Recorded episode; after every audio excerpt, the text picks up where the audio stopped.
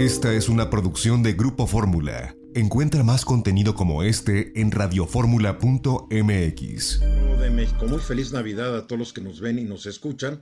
Yo soy Eduardo Ruiz Gil y esto es Grupo Fórmula, radio, televisión, internet y redes sociales. Esta tarde me acompañan y la verdad aprecio mucho que me acompañen. Ana Laura Montiel. Hola Eduardo, ¿cómo estás? Saludos a todos. Y Eduardo Sodi. Hola, hola, Tocayo, Ana Laura. Felicidades al auditorio. Y mil felicidades a toda la gente que está allá en, en, producción, allá atrás del, del, espejo, del vídeo de nuestro estudio, a nuestra productora Francina, a Itza, a Mitch, a todo el equipo. Mil felicidades. Espero que estén escuchando. Se lo estamos diciendo sinceramente. ¿No te rías, Ana Laura? no, sí. Totalmente de acuerdo. Bueno, a ver, yo, yo quiero tocar un tema porque hoy es Navidad y viene el Año Nuevo. Y hay mucha gente que se deprime en estas fiestas de navideñas y de Año Nuevo. Y yo hablo con mucha gente y les digo, ¿cómo la pasaste? Ah, como que, como que no, no están contentos, no están alegres. Esta, es más, me imagino que todos ustedes conocen a alguien que Navidad o Año Nuevo o en otras fiestas importantes como que se deprime, ¿no las conocen? Sí, por supuesto. Claro. Por supuesto. Bueno, entonces yo me, me aboqué a buscar razones por las cuales se deprime y me encontré varias. Las expectativas sociales o personales de felicidad, celebración y las reuniones sociales. La gente de repente espera mucho de estos días y cuando no se cumple la expectativa, pues se sienten decepcionados y tristes. Yo creo que no hay que esperar de más. Si ustedes ven muchos mensajes que nos, que nos mandan por WhatsApp, dices, no, y que este año, y que la felicidad te acompañe el resto de tu existencia. Digo, de repente unos como que son exagerados, ¿no? Yo solamente les digo feliz Navidad y que te vaya bien. Pero recibí unos que, caray, nomás me faltaba sacar un Kleenex y, y enjugarme las lágrimas. Porque es como que un, es demasiado desbordada la emoción. Después otra cosa que puede deprimir a la gente son las dinámicas familiares y estresores sociales, las reuniones familiares. A veces generan estrés porque de repente uno se reúne con familiares que pues, no le cae bien o que uno trae pleito no resuelto. Yo de chico recuerdo que nos enviaban a casa de los abuelos, de repente había primos que pues que no te caían bien, ¿no? No sé si a ustedes les pasó esto, ¿no? Entonces tenías que estar con tu primo que te caía mal y jajaja ja, ja, y te estresa. Ah, hay conflictos sin resolver, el ambiente familiar no es el adecuado, está el tío que bebe demasiado, está el tío que te molestó cuando eras chico, si eras niño o niña, porque en las familias hay de todo. Entonces, una reunión familiar puede causar mucha tensión. Estas fiestas de fin de año, de Navidad, a veces te hacen recordar a los seres queridos que ya murieron, que ya no están contigo, y te pones a recordar los momentos felices, navideños, de año nuevo que pudiste tener con ellos, y solo recordarlos te da este sentimiento de duelo y de pérdida. Otra que la gente no se pone a pensar, el estrés financiero. Hay gente que se pone a pensar qué voy a gastar, qué voy a comprar, qué les voy a dar. Y mucha gente sale muy endrogada de estas fiestas de fin de año. Acaban debiendo mucho dinero. Entonces están totalmente estresados porque tienen que gastar dinero que a veces no tienen para quedar bien. Y ahí es cuando entra el viejo dicho, hay que regalar afecto. El afecto es el mejor regalo. Los regalos que cuestan, si uno no tiene, cuestan demasiado. Entonces, la gente se puede deprimir, si no en la fiesta, después de la fiesta. Soledad y aislamiento. Todos conocemos personas que de repente pasan estos días solos. La familia está lejos o la familia ya no existe o los hijos ya se fueron. Alguna razón y pueden incrementarse los sentimientos de soledad y aislamiento. Después otra cosa que, que puede afectar somos seres de rutina, somos seres de costumbre. De repente en estas fiestas ya no trabajas.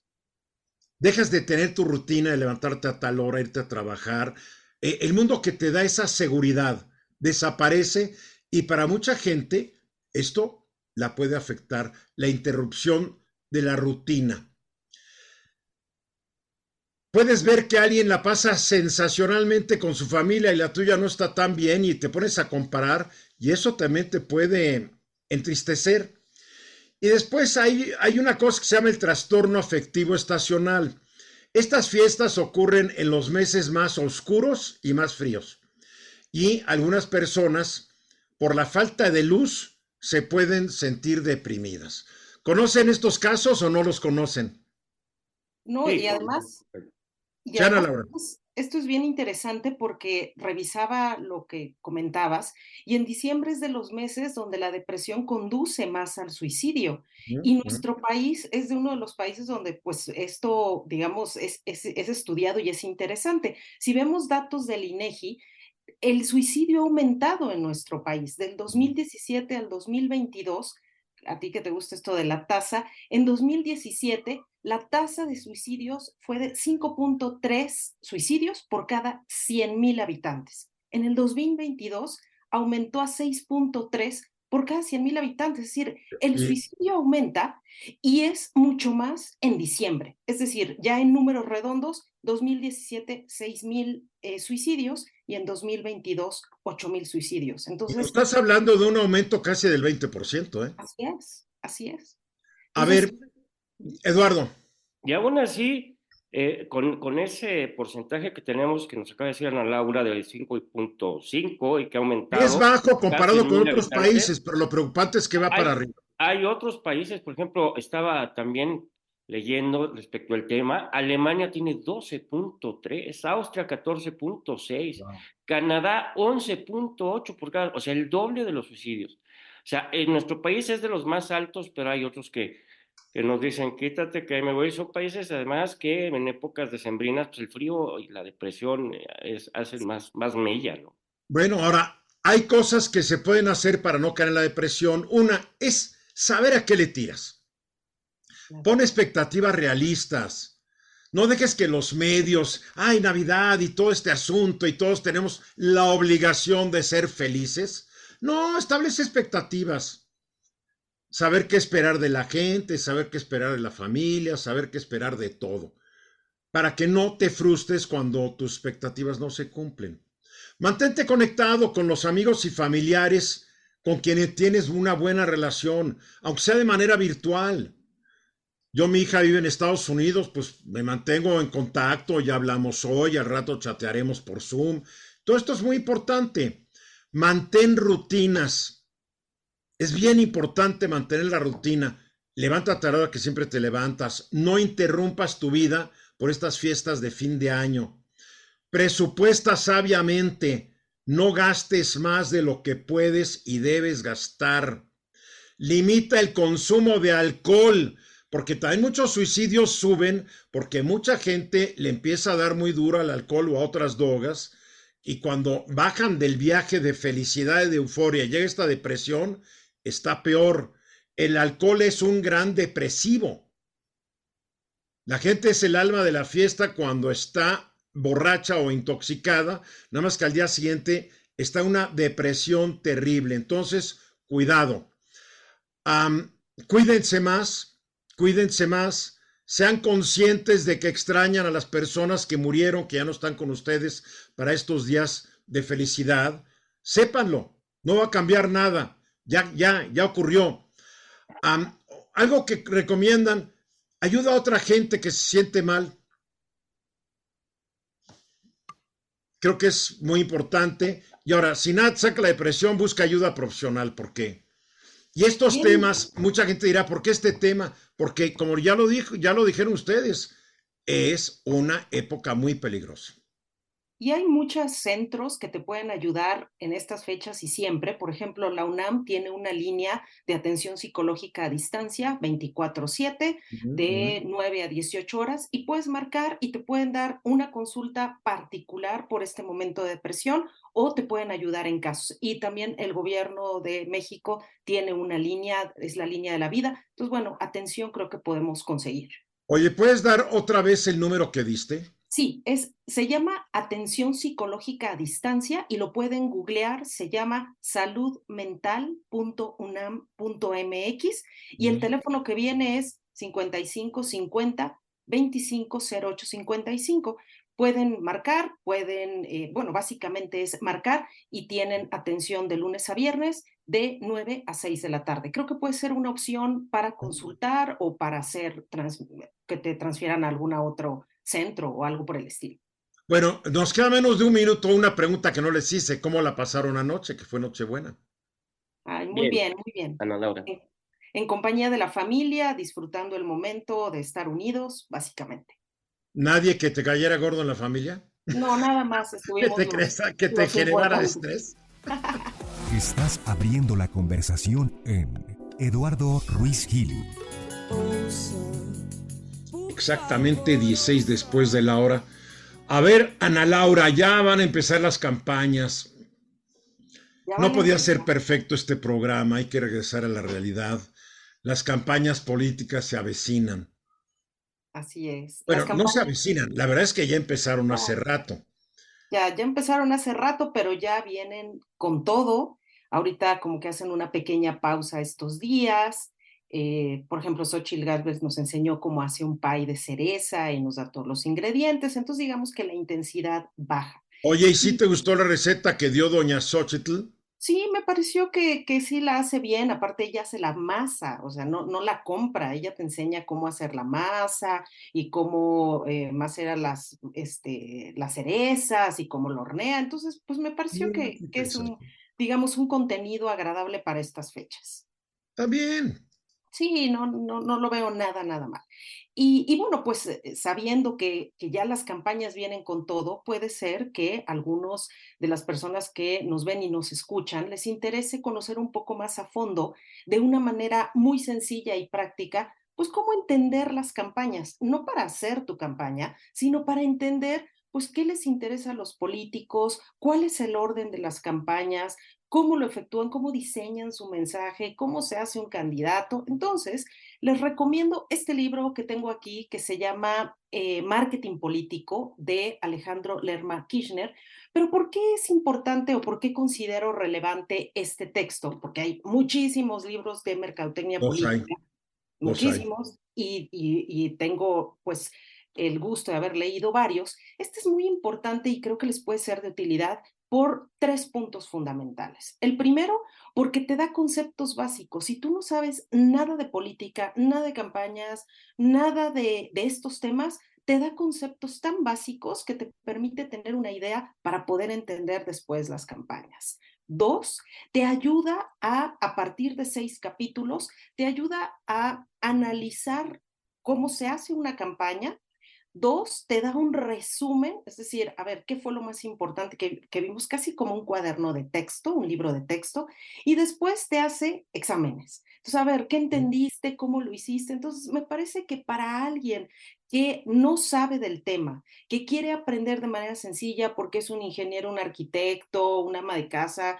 cualquier persona que nos escuche, este libro es, digamos, básico y puede ser de gran utilidad para entender por qué Xochitl hace una campaña o por qué un alcalde, un candidato en una presidencia municipal o un diputado, un senador, decide ciertas acciones que a veces como ciudadanos que nos dedicamos a otra cosa o que se dedican a otra cosa, pues no lo entienden. Yo creo que también es bien importante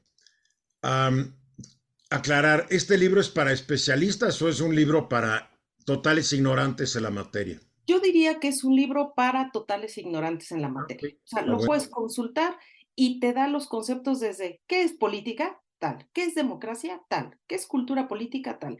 Muy, muy sencillo. Entonces, por eso creo que puede ser un texto sencillo de Alejandro Lerma Kirchner se llama Marketing Político de Editorial Learning. La primera edición fue en 2011. Puede haber algunos ajustes respecto a la ley electoral que tendrías que ajustar, pero en realidad... él es, es un libro argentino, ¿no? Pues el autor es argentino, pero todo está basado en México. Eh, retoma artículos de la Constitución mexicana, de la ley electoral mexicana, entonces eh, digamos que no hay ningún problema para poderlo. Esta es la última edición, 2011, porque imagino que ha de estar medio atrasado en lo que es el uso de redes sociales, que en estos 20, en estos 12 años es otro mundo, el del 11 al del 23. Bueno, la primera edición fue en 2011. Mm. Debe haber actualizaciones. Yo tengo el del 2011. Eh, sería cuestión de que ustedes puedan consultar las últimas ediciones para ver si ya incorpora algo de redes sociales.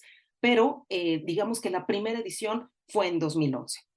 Ahorita lo vemos. ¿tú Ahorita lo consultamos, pero puede ser de gran utilidad. Y luego les recomiendo otro libro, otro libro de Teodoro Luque, que se llama Marketing Político. La primera edición fue en 2020, pero ese sí es mucho más para interesados en las campañas de manera mucho más profesional. ¿Por qué? Pues porque define, te hace un recorrido de la mercadotecnia política, cómo surge la mercadotecnia política en Estados Unidos, que fue el pionero en desarrollar campañas, en España, un poco en Europa, cómo se hace la investigación electoral, para los que les interesa entender cómo se hacen las encuestas, cómo se hace una muestra, cuáles son las fórmulas que usan los encuestadores, este texto que voy a poner aquí de marketing político de Teodoro Luque es una maravilla te habla del comportamiento del elector, te habla de comunicación política y la relación entre ciudadanos políticos y medios de comunicación, cómo diseñar mensajes, pero este texto sí diría yo que es,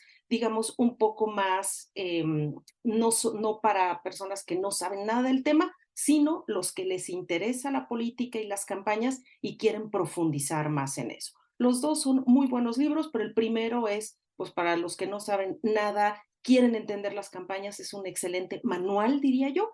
Y el segundo es ya un poco más histórico, más profundo, habla de estadística. Entonces, bueno, es, un contenido mucho más em, profundo y específico. yo estoy viendo el libro, el libro, el libro del primero que diste, el de, el de, ¿cómo se llama? Alejandro Kirchner, ¿no? Hay una segunda edición que ya es de 2016. o sea, que la gente esté muy consciente que el problema de los libros es que vamos a tan rápida velocidad en lo que a la tecnología se refiere que quedan desactualizados. Tengo un amigo que un día me invitó a presentar un libro suyo sobre relaciones públicas. Y yo dije, bueno, si este libro no existe en, en, edición digital, que puede estarse actualizando, no lo compren. Mi amigo no me quiso, ¿verdad? Pero dije, porque va a estar desactualizado dentro de un año si bien le va. Si bien le va. Al final, al final, de cuentas debemos de entender cuando habla de marketing político, Ana Laura, que los candidatos son una marca y se les maneja como una marca. Así es. ¿Qué sucede?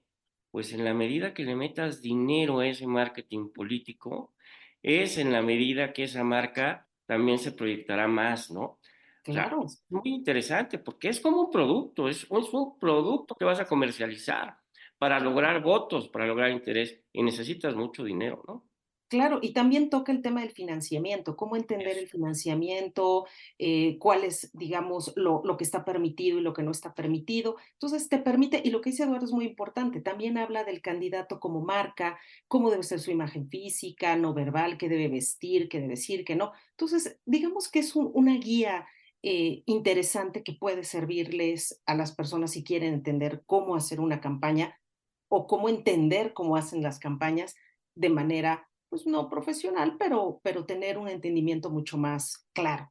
Para que entiendan cómo nos quieren manipular esta bola de vividores del presupuesto. La verdad, yo, o sea, tú le dices a un político que él es como un producto más y sabes qué, se ofende. Yo no conozco un solo político que yo no le haya dicho, tú eres como cualquier producto, te tienes que vender como si fueras un chicle o un muégano. Se sienten, porque ya sabes, tienen esta falsa dignidad y, a fin de cuentas, pues, todas son las técnicas de cómo nos van a manipular, porque la mercadotecnia es eso, es cómo manipulo para que compres mi producto o servicio. Claro, si no tengo la necesidad del producto o servicio, eh, es más difícil que, que, caiga yo en las redes de la mercadotecnia y de la publicidad y la promoción y todo este asunto. Pero creo que es bueno leer estos textos para que, para que no te agarren desprevenido. La verdad, tú porque, tú porque eres, tú eres de estas personas, Ana Laura. Yo diría que la mercadotecnia política son técnicas que te ayudan a investigar, a conocer cómo es el político, a conocer su plataforma y a través de la publicidad darla a conocer a las personas.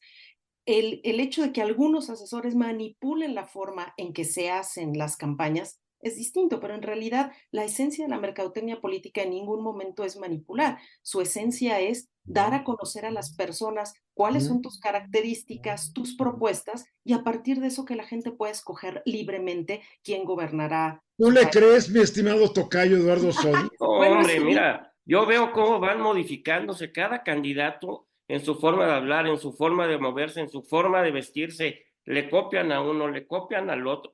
Luego la campaña puede ser una campaña agresiva en contra del otro. O sea, esto es un juego económico, comercial, como dices, marketing, y vamos a estarlo viendo, ¿eh? Hay que poner mucho ojo para, para estarnos fijando en esos cambios, en esas circunstancias tan interesantes que vamos a estar viendo ya pronto. Yo entiendo que Ana Laura diga, no, no están manipulando. Claro que sí están manipulando.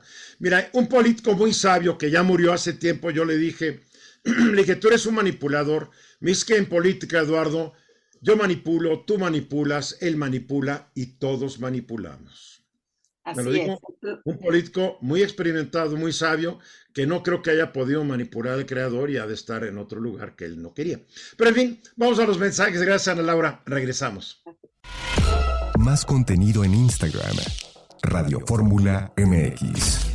A ver, aquí eh, la Suprema Corte de Justicia de la Nación hace un par de días, para ser preciso el 21 de diciembre, pues determinó, determinó algo muy importante en lo que al, al suministro de medicamentos se refiere y a la obligación del Estado de suministrarlos y garantizar que estos existen.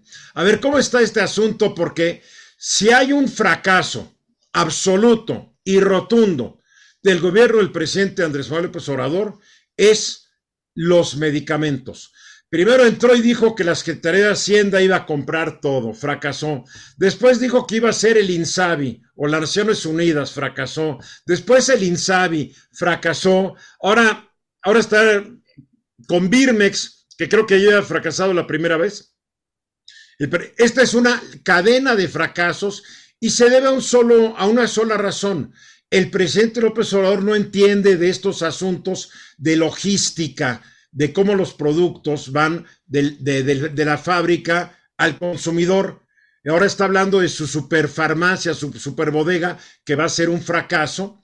Y bueno, él no sabe, es, gobernar por ocurrencias a veces no es la mejor solución para resolver problemas. ¿Qué dijo la Suprema Corte, Eduardo? Pues eh, fíjense que Acaba de resolver la Suprema Corte algo que es fundamental para el derecho a la salud de los, de los mexicanos. Y determina la Suprema Corte que el Estado tiene deber de garantizar el suministro de medicamentos y proteger el derecho a la salud de todos los mexicanos. Eh, la Corte se basa en el artículo cuarto constitucional que nos dice eh, que el derecho a la protección de la salud comprende como servicio básico la atención médica y es obligación del Estado satisfacer. ¿Qué sucedió para que la Corte resolviera esto? Pues alguna persona que llegó a un, eh, al Instituto Mexicano del Seguro Social a que le dieran un tratamiento y que le dieran medicamentos de estos que se necesitan periódicamente. Y entonces el Seguro Social dijo, pues no hay como, sucede actualmente, ¿no? Lo que hizo esta persona fue, ante la necesidad y urgencia, porque era un medicamento vital, entonces fue lo adquirió en forma privada y le reclamó al Instituto Mexicano del Seguro Social la devolución del costo del medicamento y que le garantizara de alguna forma el suministrarlo o seguirle pagando su medicamento. Obviamente, el Instituto Mexicano del Seguro Social no le contestó, eh, se fue a un amparo ante un juez de distrito y ante el juez de distrito el Seguro Social dijo, no, pues yo no tengo obligación de hacer eso, yo a mis derechohabientes les doy el servicio cuando puedo. O sea, que, un, que, perdóname, un reverendo imbécil que trabaja en el Seguro Social se le olvidó que hay una garantía constitucional del derecho a la salud, un imbécil que seguramente le reporta a otro, que le reporta a otro, y así infinitamente. ¿Cómo que no le toca? Claro que le toca. Yo no soy abogado ¿eh? ni constitucionalista, pero sé que le toca. Pues bueno, el juez de distrito que le tocó conocer este asunto eh, resolvió lo que se llama sobreseer, o sea, dejar eh, sin resolver, concediendo o negando el amparo, bajo una serie de argumentos técnicos en cuanto a que si ya no había una materia en el tema, entonces esta persona se fue en lo que se llama un recurso que la Corte atrajo, porque esto lo había tocado conocer a un tribunal colegiado de magistrados. A ver, te voy a interrumpir. O sea que el mismo juez que estaba viendo el caso también era un imbécil ignorante. En el caso sí, porque este, la verdad no le entró. Dijo, ¿sabes que Aquí no hay materia, yo no le entro. El, el, la persona afectada se va a un recurso que le tocaba conocer en un tribunal colegiado y la Corte dice, a ver, este es de interés nacional, reasumo competencia original, bueno, eh, técnicamente dice la Corte, yo voy a resolver. Lo manda a la primera sala y la sala resuelve precisamente que este es un derecho humano que protege el artículo primero constitucional y le ordena al INS que le pague sus medicamentos, no solo ese, mientras no se los consiga, le ordena que se los consiga, que los compre donde sea y se los entregue, y si no, que le reembolse. Y este precedente es muy interesante porque pues lo debemos de hacer todos los mexicanos que llegamos a estas instituciones de salud pública y no nos dan el servicio de salud que, que se merece el pueblo, que para eso se pagan impuestos, ¿no? Entonces hay que seguir este camino podemos decir, híjole, qué lata, ¿no? Pues sí, qué lata, pero que hay que ordenar, que hay, que hacer lo necesario para que se le ordene al Estado, al Ejecutivo Federal, a la Secretaría de Salud, cumplir con esa obligación constitucional. Muy bueno, ¿eh? Muy bueno. Ahora, ¿qué es lo que sigue entonces? Ya, esto ya es la resolución de la Corte. ¿Ahora qué sigue? La Corte misma, en cumplimiento a la ejecutora, la Corte con esta resolución se la manda al juez, al juez que, no resolvió y el juez tiene que hacer que se cumple esta resolución. Le dice al IMSS, págale y suministra. Y, si no, empiezan los apercibimientos. Si no lo haces, entonces voy a iniciar un procedimiento contra los servidores públicos que deben de cumplir, o sea, el área de, de crédito cobranza, el área de suministro de medicamentos, en fin, y empiezo a acusarte con tu superior y te empiezo a separar de tu cargo porque la Constitución permite esa sanción cuando una autoridad no cumple con una resolución de amparo hasta la destitución del puesto.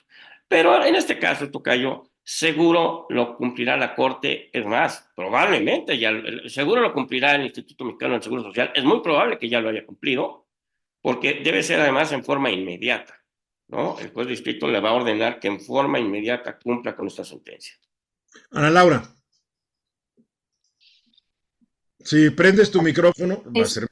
es profundamente relevante este hecho. ¿Por qué? Pues porque tenemos la posibilidad de pues, apelar que no está el medicamento. Sin embargo, todos los que hemos tenido un familiar que está en un estado de gravedad tremendo y que no encuentras las medicinas, pues someterte a todo este proceso, pues sin duda alguna es o el proceso legal o salvar la vida o, o, o palear la enfermedad que tienes con tu familiar. Y entonces pues bueno, tienes que escoger uno de los dos caminos porque en mi experiencia pues no te da la vida o para llevar el proceso o para atender al familiar. Digo, sin duda alguna es un avance importante que puedas defender lo que te toca, como dice Eduardo, por derecho, que es tener las medicinas, pero en la vida real pues me parece que todavía hay que avanzar mucho en esto porque pues definitivamente o atiendes a un familiar y consigues por otra vía o te esperas a que te autoricen estos medicamentos. Eduardo. Sí, bueno, pero, como dice Ana Laura, es muy complicado y es muy probable que mucha gente no tenga estas posibilidades de acudir ante la justicia federal para lograr esto. Pero, ¿qué sucede? Como bien dijiste, en principio tiene que buscar los medios y las formas de atender su situación de salud, como sea, en forma privada, y después, pues en algún momento, sí tratar de voltearse a lograr que el Estado le cumpla. Esto sucedió, ¿saben cuándo? con el COVID con los menores. Eso, a mí me pasó. Ah, bueno, pues, hubo amparos para que se ordenara a las instituciones de salud vacunar a los menores contra COVID. Fíjate que esto es muy interesante lo que estás diciendo. Yo tuve la oportunidad de de consultar con un abogado, de ampararme para que mis hijas, sobre todo la mayor, tuviera la vacuna. Se hizo todo el procedimiento legal. Eh, finalmente, eh, pues fuimos, le diría entre comillas, favorecidos para que fuera vacunada, pero el gran tema fue que cuando se le aplicaba la vacuna al niño, no te daban una firma en el carnet porque el gobierno no lo tenía autorizado. Entonces, si tú querías que tu hijo viajara no podías tenerlo. Entonces, ¿para qué se la ponían si era el objetivo? Si que pudieras viajar en ese momento, pues tuvieras el sello en su carnet. No te lo sellaban. Quién sabe qué le pondrían a tu hijo. Entonces, bueno, yo no, yo no lo llevé, pero sí tuve la oportunidad de ampararme y de, y de tener de cerca todo este procedimiento. Pero, pero mira, al final de cuentas, en este procedimiento no te amparaste, tu propia sentencia que ordena a una autoridad eh, que ponga la vacuna y luego que la autoridad le dice al juez, oye, ya cumplí, hace las veces de tu carnet, o sea, son los documentos que comprueban que ya se le aplicó la vacuna, ¿no? Porque hubo una orden judicial y luego la autoridad le dice al juez, oye, ya cumplí. Y con eso no tienes carnet, pero sí tienes documentos oficiales que demuestran y en muchos casos, digo, si no, lo importante no era viajar, pues ya tu hijo está vacunado, que es lo importante. Al final. Y lo que estamos viendo es cómo el Poder Judicial ha tenido que obligar al Poder Ejecutivo a cumplir sus obligaciones. Ese es el gran peligro y el gran riesgo de la, de la, de la propuesta de López Obrador y de Claudia Sheinbaum de que la elección de jueces y magistrados y ministros sea por elección popular porque vamos a acabar con ministros, jueces que únicamente van a obedecer intereses políticos y ya nos fastidiamos todos. Por eso el Congreso, las campañas, Tocayo. El Congreso no debe quedar en manos del oficialismo después de la elección de junio entrante. No debe quedar por lo menos más de dos terceras partes de ninguna Cámara, porque nos va a llevar el tren, ¿eh? lo digo. Vamos a los mensajes, regresamos. Exactamente 15 minutos faltan para la hora. Y me da mucho gusto dar la bienvenida a Guillermo Hernández Salgado, que está allá en Cuernavaca. Ahí nos estaremos viendo uno de estos días, mi querido Guillermo. Por supuesto, creo que sí. Muy buenas tardes. Mucho gusto estar con todos ustedes y felicidades. Aprovechar el momento para felicitar a, a todos los amigos de aquí del programa, del estudio y todos los que nos escuchan y ven. A ver, platícame Netflix. Netflix es impresionante, ¿eh? Sí, bueno, fíjate que eh, este sitio estatista que normalmente saca eh, infografías muy interesantes y sobre todo eh, con fuentes fidedignas, hace un estudio o publica un estudio en donde nos da a conocer quién es quién en el, en el flujo de, de, en el tráfico mundial de Internet. Y esto ha venido cambiando en los últimos años. Y lo que nos permite ver es que el 56% de todo el tráfico de Internet, evidentemente en, el, eh, a nivel mundial, está acaparado por el entretenimiento. Y vamos a desglosarlo. Y por, y por 10 plataformas. Y por 10 plataformas. Y como bien dijiste, Netflix. Netflix tiene el, casi el 15% del tráfico mundial de Internet. Claro, en algunos países debe ser más, en otros menos, pero a nivel mundial es el 15% desplazando a quien antes era el, número uno, YouTube. YouTube ahora tiene el 11.6%, que la verdad es que es bastante. Entre estos dos está el 25% de todo el tráfico. el otro que eventualmente eh, es interesante por el nombre de, de la plataforma, pero es únicamente el 3%. Fíjate qué gran, qué, qué gran espacio hay de separación. El 15, luego el 11.6 y luego el 3.0 es el tema del PlayStation de Sony. El 4, perdón, el 4.5 lo tienes Disney, que se supone que es una plataforma de gran relieve, en solamente 4.5.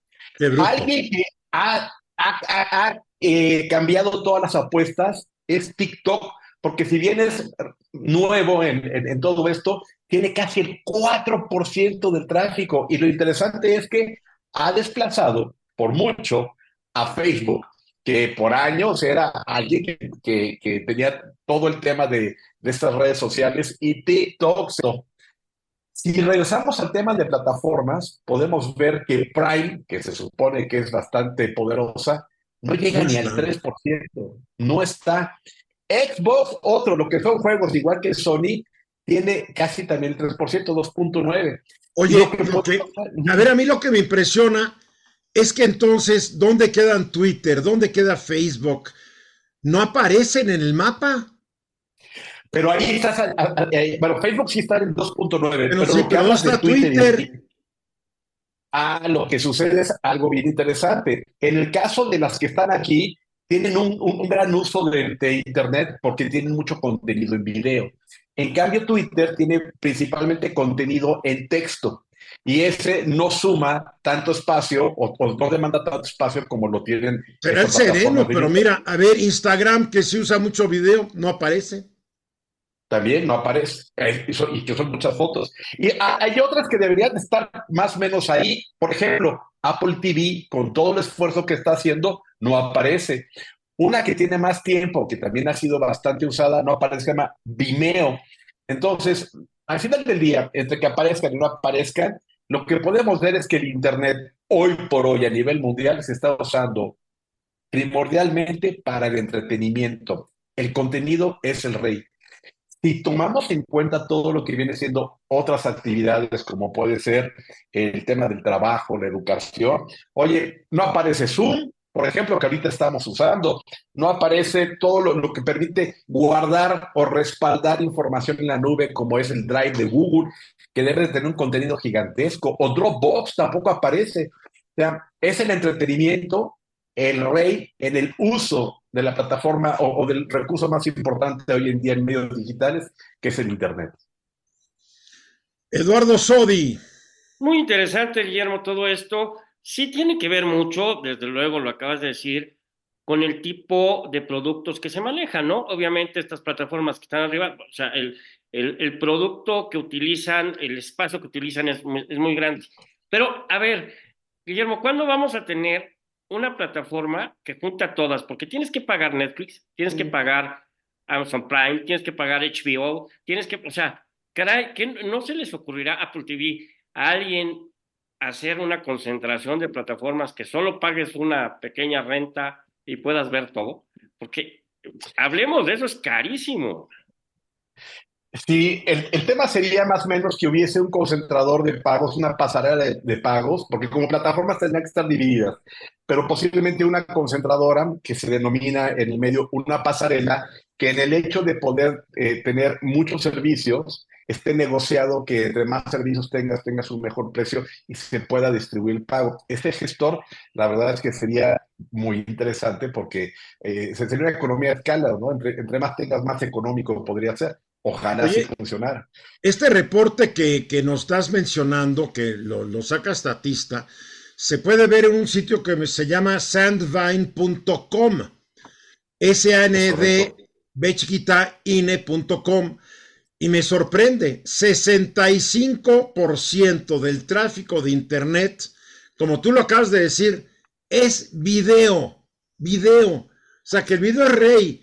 La gente cada vez va a leer menos, cada vez va a escuchar menos porque va a querer plataformas de video. Ya está YouTube y Netflix. Estás hablando de streaming. Por mucho. Estás hablando de Disney, es video. TikTok es puro video. Digo, esto es impresionante.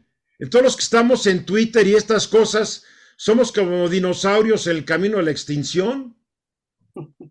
Bueno, lo que sucede es que. No te rías, Ana Laura, en serio. Pero además. El tema es que. No, tú. Venga, venga, venga. No, tú lo dijiste primero, vas tú, Ana Laura.